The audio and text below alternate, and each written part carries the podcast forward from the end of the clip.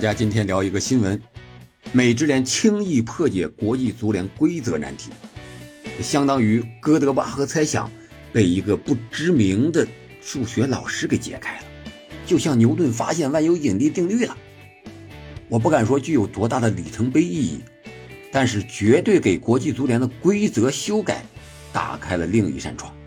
你好，欢迎收听憨憨聊足球。今天我们不聊球赛。聊一则规则，什么规则呢？就是美职联刚刚宣布，说是在二零二四年赛季啊，有一些规则修改，其中最核心的呢，最引人注目的就是定时换人规则。他说，如果被换下球员不能在十秒内离场，那么被换上场的球员要接受在场边等待六十秒的处罚。我觉得这个规则定的好啊，怎么好呢？啊，咱们。一点一点的给它抽开来说一说。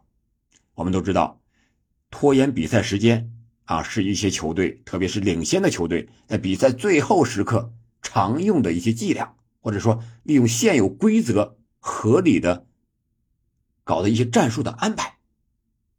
但是这个安排呢，并不是特别好，大家觉得总觉得有点是吧？胜之不武那种感觉啊，从而导致一些矛盾，比如说。裁判要拧着他去走啊，或者说，呃，不允许在中圈，是吧？要从就近离开球场，啊，裁判其他队友推一推，或者对手推一推，啊，可能导致一些争议，或者甚至吃到黄牌。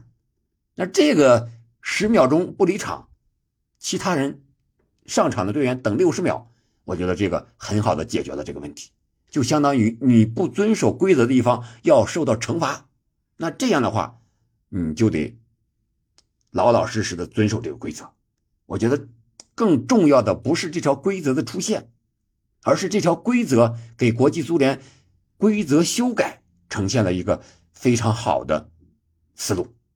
你比如说，这个我们现在经常讲的故意拖延时间的问题，是吧？国际足联说，那你比赛净时间不够，那怎么办呢？啊，现在执行的是一个超长补时。但是我觉得超长补时这个问题，他就没有很好的解决比赛拖延时间的问题。你是为了延长比赛的净时间，但是呢，比赛的节奏并没有你这个超长补时而得到改善，反而让九十分钟的比赛来到了一百或者是一百二十分钟，让球员更容易受伤。我觉得这是不成功的，是不是可以向这个规则看齐一下，换个思路？让拖延时间的球员或者球队受到惩罚，那这样的话是不是很好的解决了？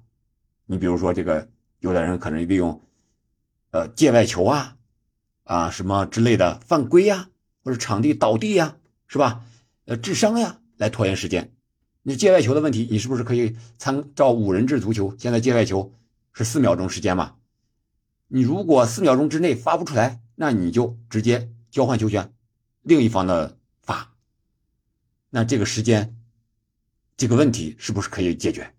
当然了，这个是五秒钟、十秒钟、十五秒或者三十秒，这个时间可以利用现在的各种数据去好好的考量一下多长时间最合适。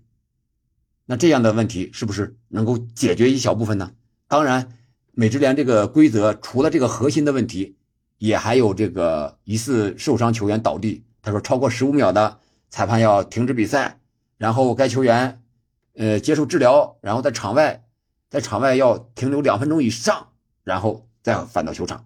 当然，这个是不包括一些头部受伤呀，或者一些啊比较重的、非常明显的受伤啊，没有拖延比赛时间这种嫌疑的这种犯规。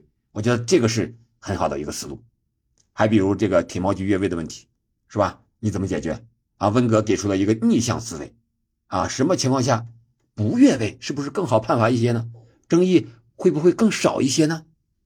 还比如说，这个准备实施的这个橙色牌子的问题啊，解决了这个红黄牌之间这个犯规啊，给黄牌吧感觉轻了点给红牌吧感觉又不够。哎，借鉴橄榄球的规则啊，被罚球的将要离场十分钟。哎，这个先不说它的利弊。啊，或者说科学不科学？我觉得这个方向至少弥补了一些漏漏洞，是吧？让一些场上受害者获利了。哎，这样我觉得这个规则制定是可以参考、可以执行的。那又回到这个，呃，十秒钟离场，然后你离不了场，你替你上场的要在场外等六十分钟，相当于你这个一分钟之内也要少打一人，对吧？我觉得这个规则就是一个很好的示范，让不遵守规则的一方受到惩罚。我们讲赏罚分明，这个规则就很好的体现了这个制定的原则，应该向全世界推广，应该马上在全世界所有足球比赛中推广。哪怕你今天晚上五大联赛都要推广一下，当然，我觉得这个时间十秒钟合适不合适，这个知道商商榷是吧？呃，这个也让我想起了，就是当时红黄牌发明的时候，是吧？据说一九六六年世界杯的时候，这个英格兰的这个球员和查尔顿，在这个看报纸的时候才知道自己，啊，被警告了，可能下一场不能出场。啊，于是向这个世界杯这个委员会查问是不是有这种情况，因为当时还没有红黄牌，自己也不知道自己得没得。啊，后来这个呃英格兰的这个雅斯顿啊这个人啊，他就受到这个事的影响，他就思考怎么能够让大家都知道啊自己在场上受罚了，然后自己是不是被停赛啊？有这么个事情让大家看出来，结果他在。长时间思考之后，不知道怎么办。有一次突然开车等这个红绿灯的时候，哎，受到启发，突然就想起了这个红黄牌啊。结果到一九七零年墨西哥世界杯的时候，就开始实施这个红黄牌的规则了。从那之后，全世界推广啊，原来红黄牌是这么来的，是不是起到了一个非常好的这么一个警示的一个作用？它这个红黄牌的发明出现，是不是也有一些偶然，或者说是？就像牛顿发现万有引力定律一样，坐在那儿呢，结果树上的苹果砸到头上了，让自己突然之间开窍，有了灵感。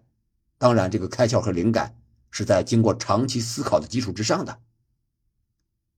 我觉得，足球规则的改变或者说是完善，应该也是这么一个过程。看似一个漫不经心的一个规则，其实是长时间的。比赛的积累出来，然后得出的这么一条，然后适合足球比赛更简单、更方便执行、更利于公平竞赛。总之，我觉得这条规则制定的好，是真好，好吧？咱们今天就聊到这儿了。你觉得这条规则怎么样呢？欢迎在评论区留言。我们下期再见。